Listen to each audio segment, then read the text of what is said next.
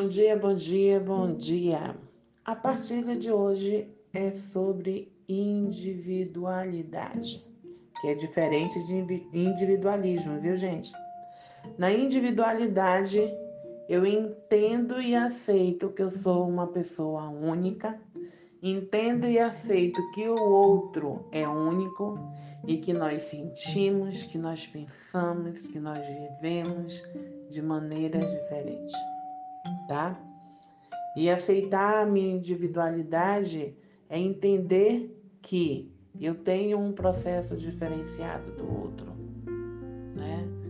É, esse princípio da individualidade é um dos princípios que a gente tenta é, sempre aplicar em sala de aula, é, quando a gente diz que entende que nossas crianças são é, seres únicos, né? Apesar de que nós fomos ensinados a querer é, moldá-los da mesma forma. Isso também acontece em casa, com os filhos, né?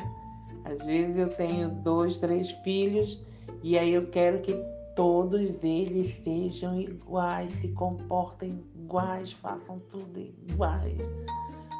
E aí eu estou invalidando a individualidade deles. Eu preciso respeitá-los nas suas individualidades.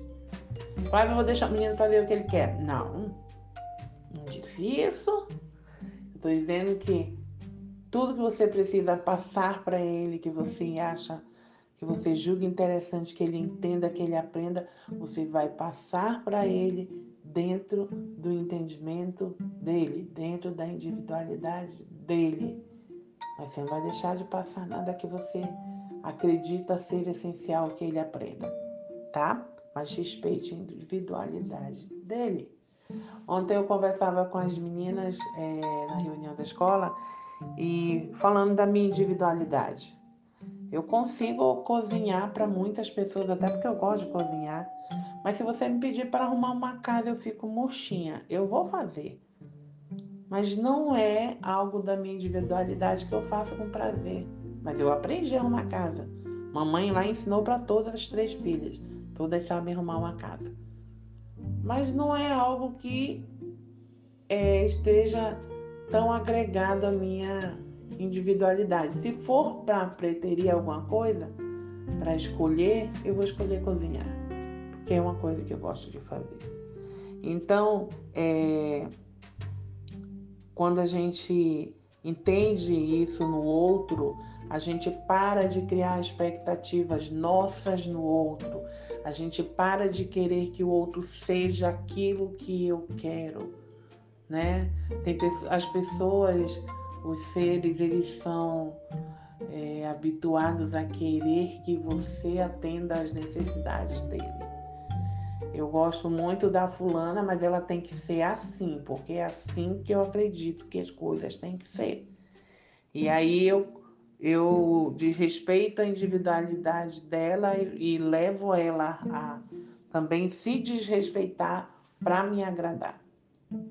E aí, se eu entendo que eu sou uma pessoa individual, é, que eu tenho a minha individualidade, eu não vou me desrespeitar para agradar ninguém.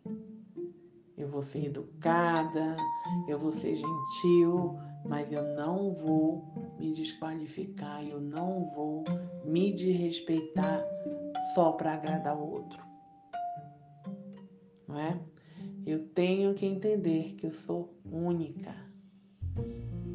E à medida que eu entendo isso, eu vou compreendendo outras coisas que são essenciais na minha vida, né? E eu vou me amando mais, eu vou me respeitando mais, porque eu entendo a minha individualidade, tá? E aí eu volto a ressaltar: individualidade não tem nada a ver com individualismo. O individualismo é aquilo que você quer só para você, que você não pensa no outro. E eu posso ser próspera, eu posso transbordar na vida do outro, respeitando a minha individualidade.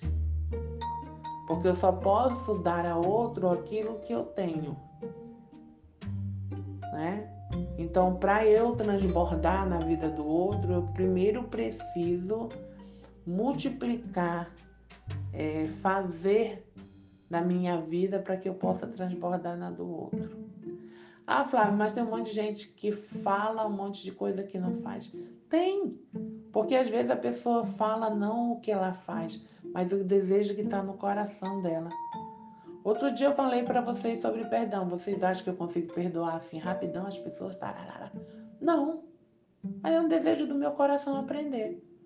E aí a gente partilha, porque eu partilhei com vocês o desejo que a gente aprenda a perdoar as pessoas.